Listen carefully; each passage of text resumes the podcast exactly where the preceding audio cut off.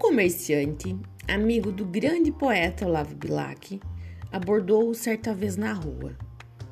Senhor Bilac, estou a precisar vender o meu sítio, que o senhor tão bem conhece.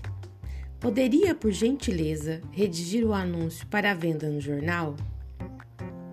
Olavo Bilac apanhou o papel que o amigo lhe estendia e escreveu: Vende-se encantadora propriedade. Vende-se encantadora propriedade onde cantam os pássaros ao amanhecer no extenso arvoredo, cortada por cristalinas e marejantes água de um ribeiro.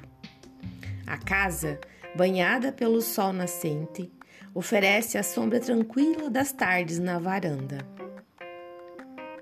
Meses depois, o poeta reencontrou o comerciante e perguntou-lhe se havia conseguido vender a propriedade. A resposta foi: Nem pensei mais nisso, senhor Bilac. Quando li o anúncio que o senhor escreveu, é que percebi a maravilha que tinha nas mãos.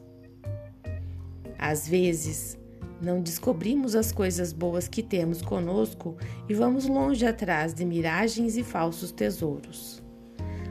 Valorize o que você tem, sua família, a pessoa que está ao seu lado, os amigos que estão junto de você, o emprego que Deus lhe proporcionou, o conhecimento adquirido, a sua saúde, o sorriso, enfim, tudo aquilo que nosso Senhor nos oferece diariamente para o nosso crescimento espiritual.